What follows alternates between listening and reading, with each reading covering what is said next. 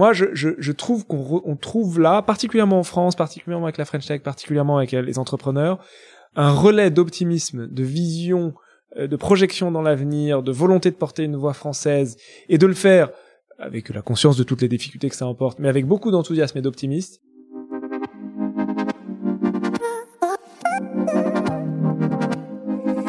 Bonjour Cédrico. Bonjour. Merci d'être euh, le premier invité de, de ce podcast. Cédrico, vous êtes le, vous êtes le dixième euh, ministre du numérique français, si j'ai bien compté. Non?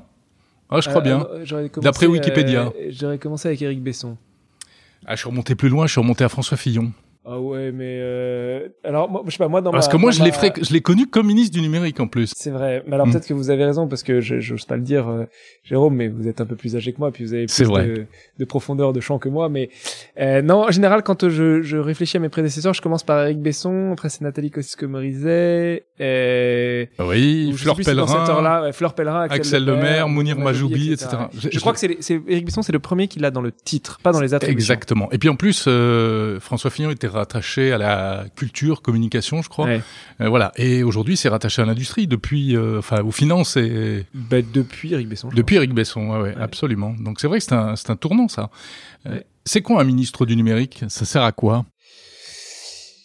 Alors, bon, je, pense- je pense qu'il y a plusieurs choses. Il y a deux choses en fait. Il y a d'abord le numérique, c'est à la fois un secteur, euh, et puis c'est euh, c'est c'est- c'est c'est vraiment quelque chose qui transforme tout. Et donc, je pense que le, le ministre du numérique, c'est un peu entre les deux. C'est-à-dire à la fois c'est le ministre du secteur, c'est-à-dire que euh, bah voilà, il faut faire grandir le secteur, euh, promouvoir les, les usages, faire en sorte que les startups euh, grandissent, etc., etc. Et Oui, ça puis, c'est il y a l'aspect très économique. voilà, très économique. Et puis il y a tout l'aspect plus sociétal, institutionnel, euh, euh, social, qui est la transformation des politiques publiques à l'heure du numérique. Euh, c'est-à-dire euh, euh, qu'est-ce que voilà être dans le numérique dans le travail le numérique les, les- les- la société des plate enfin l'économie des plateformes ça va être euh, le numérique dans les données personnelles le numérique euh, dans la, la haine en ligne Oui, ça c'est tous les dossiers qui fâchent, voilà en fait. C'est c'est tout ce que les sujets, les secteurs que le numérique vient disrupter. Et donc ça crée des problèmes parce que quand il y a des grandes transitions, ça ça ne se fait pas sans sans heurts. Et puis il y a il y a enfin, mais c'est parfois le ministre du numérique là, parfois c'est le ministre de la transformation publique qui l'a. C'est c'est la transformation numérique de l'État. Voilà, et c'est Mhm. ces trois grandes grands sujets.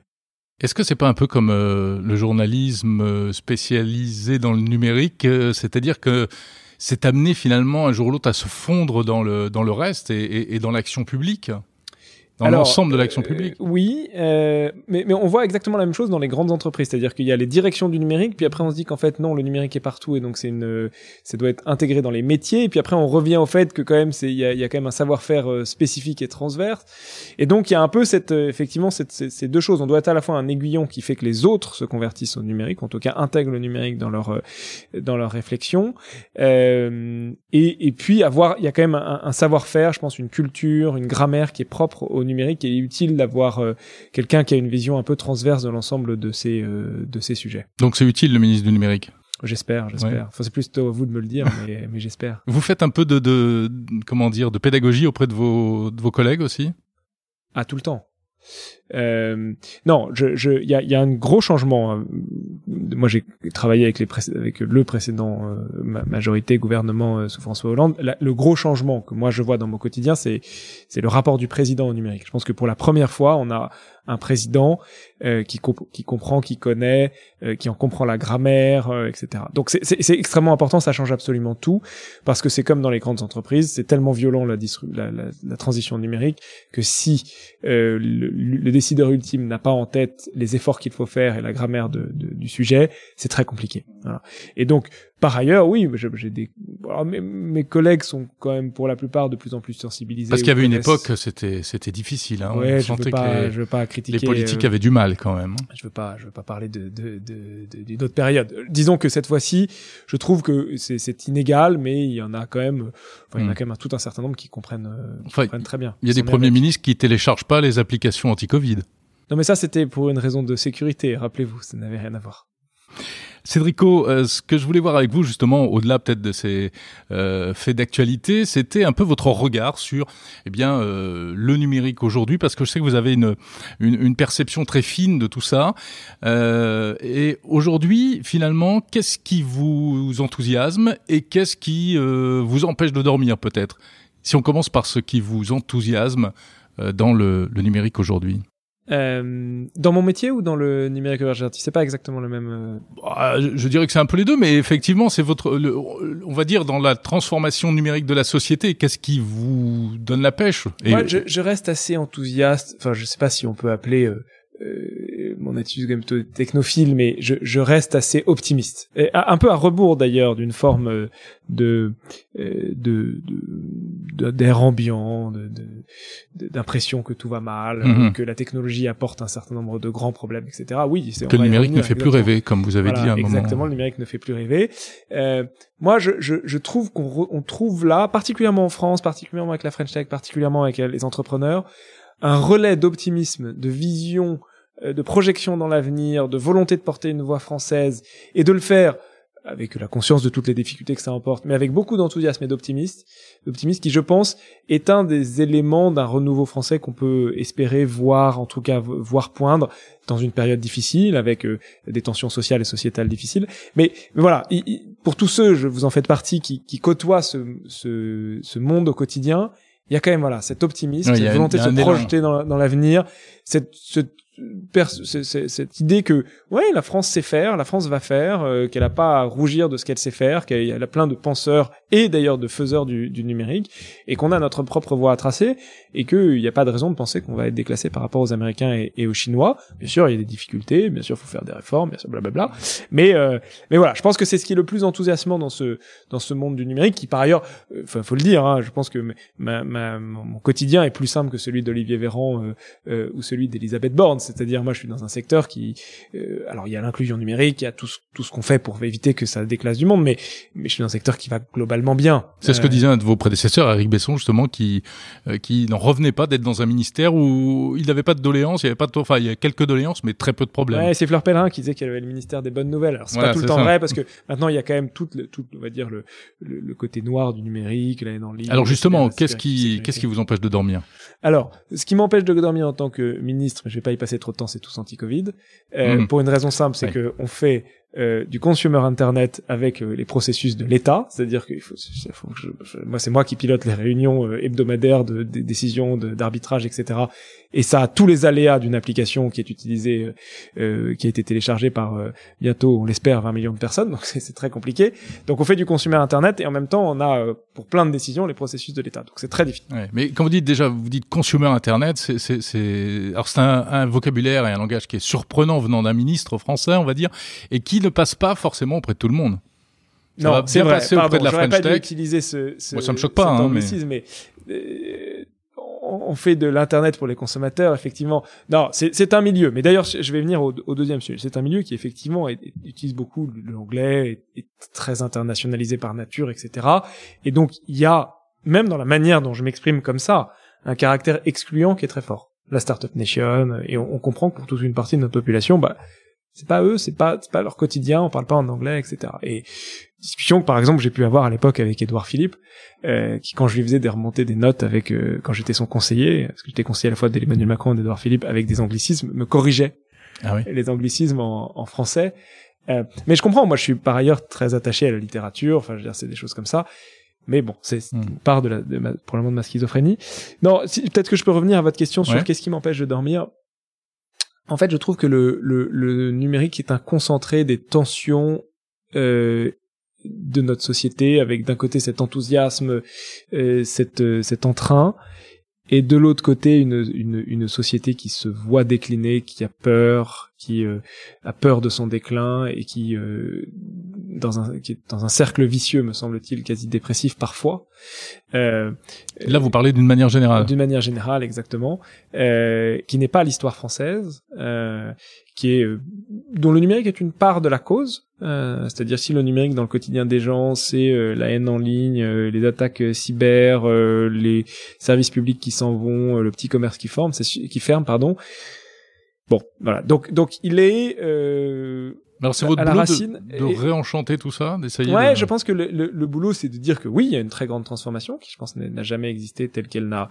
Enfin, je pense que cette, cette, cette transformation est l'équivalent de ce qui se passait avec la mécanisation euh, au début du XXe. C'est-à-dire, ça transforme tout les relations sociales, la relation à l'État, les relations internationales, la- l'économie, euh, la structure de, de la société, et que ces grandes transitions sont des moments de, de grandes opportunités, mais grands dangers. Euh, et que les dangers sont grands, on le voit. hein. D'ailleurs, le président hier faisait sa conférence de presse euh, sur l'international et il a fait un dégagé sur la haine en ligne, euh, la violence dans la société.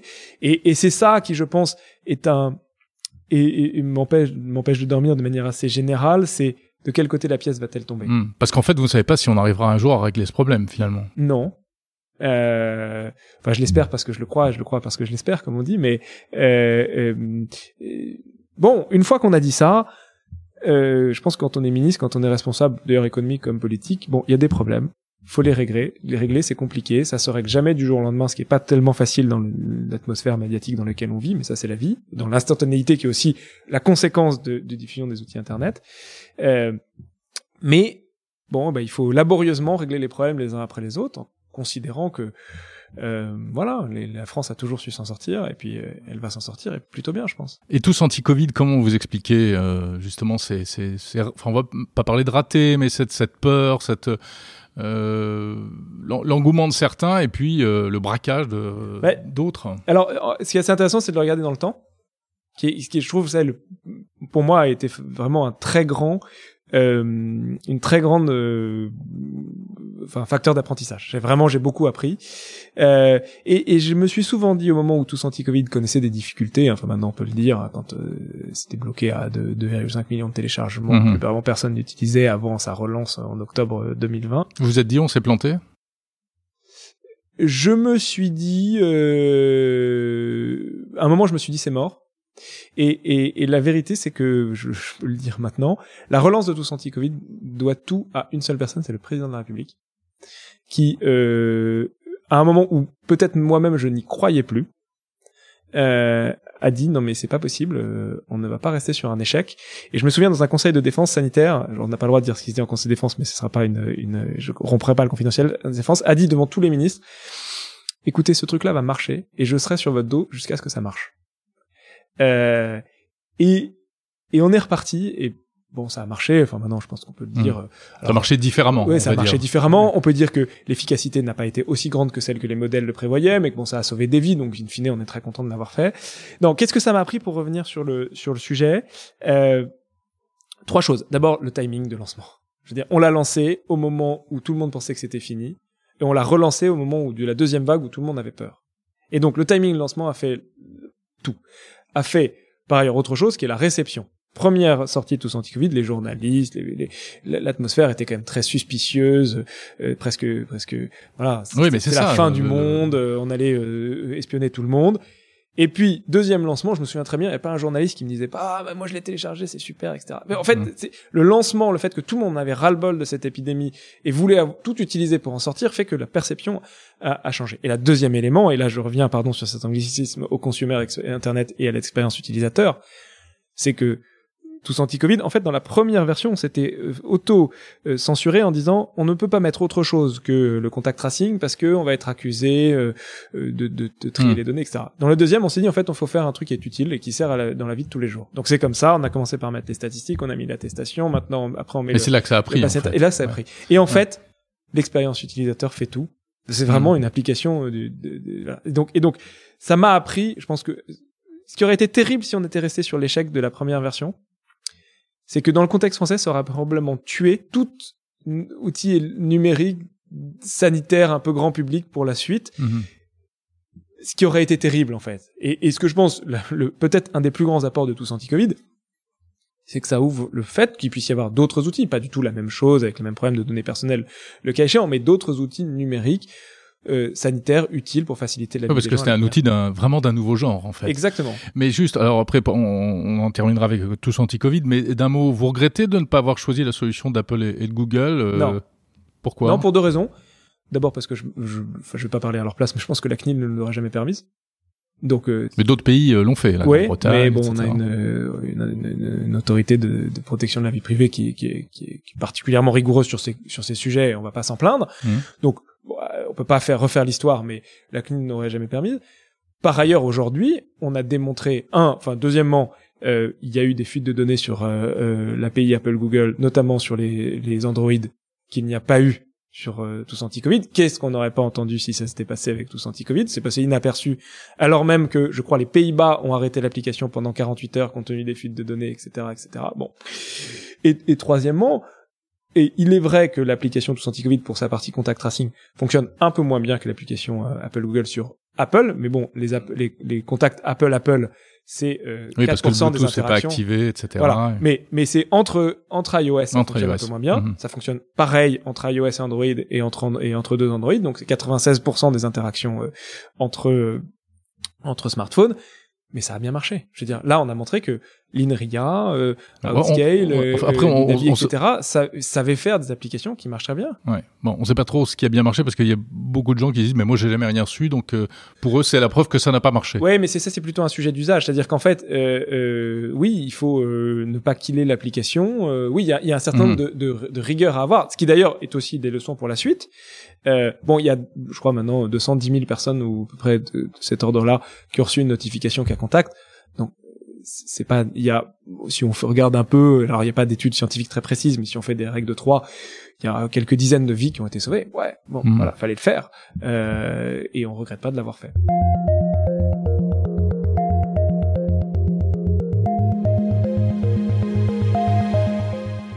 Cédrico, alors il y a un autre gros dossier euh, sur lequel vraiment j'aimerais bien avoir votre avis, votre regard.